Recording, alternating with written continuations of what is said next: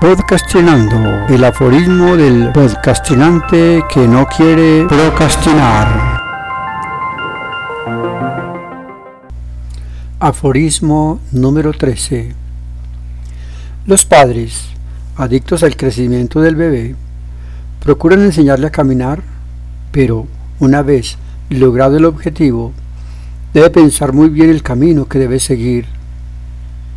Te casas, ¿Tienes hijos para sublimar tu felicidad?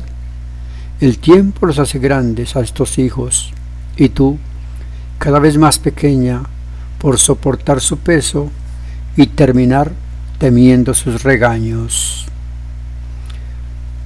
Rimel y Colorete.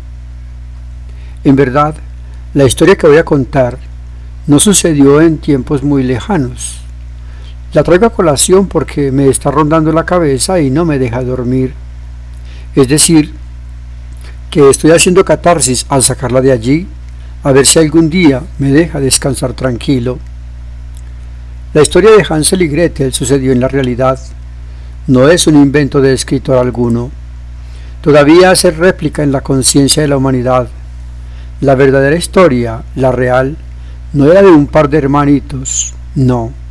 Era una niña de nombre Rimmel, cuyo padre perdió su paradero gracias a que al morir la madre de este, eso lo supimos porque la mamá, en un ataque de nostalgia, le contó la historia de manera bastante sesgada a su hija, pero igual a ella le quedó claro que no tenía padre porque no aguantó la muerte de la mamá y se despachó en el trago hasta caer en la cárcel por haber matado al mejor de sus amigos en medio de la borrachera.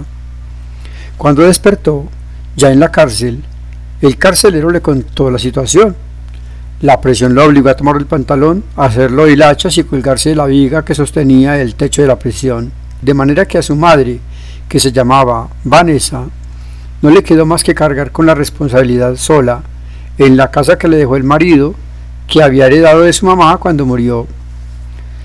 La llevaba a todas partes, la cuidaba como lo que era, la niña de sus ojos. Por eso, todo lo que la madre le decía, ella se lo creía y hablaba de un señor Ruperto, enorme y poderoso, que gobernaba en las altas tierras de la región, tierras donde las nubes tocaban las copas de los árboles y la niebla opacaba todo lo que se quisiera ver a un metro de distancia, que se la podía llevar si no le obedecía lo que ella le decía. Por eso Rimmel acataba todo lo que su madre le decía. Un día, su madre le dijo que necesitaba madera para que no se murieran de frío durante el invierno la niña tomó vía por el camino real y se encontró con un animal tierno, felpudo, de ojos grandes y mirada penetrante. No era grande como para decir que se la podía comer. Tenía el tamaño de un gato, pero no era un gato. Sin embargo, como se parecía mucho a ese animal doméstico, lo recogió y le puso como nombre Colorete. La niña se entretuvo en juegos con el animalito hasta olvidar la orden que había recibido de su madre. Jugaban a las escondidas, primero se escondía Colorete, luego Rimel.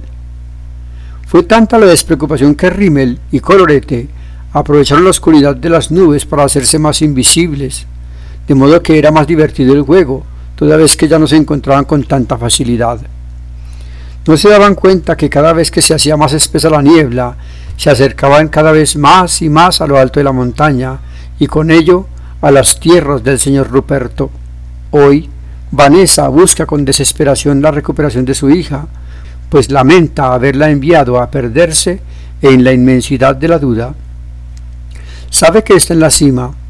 Ella se la había advertido.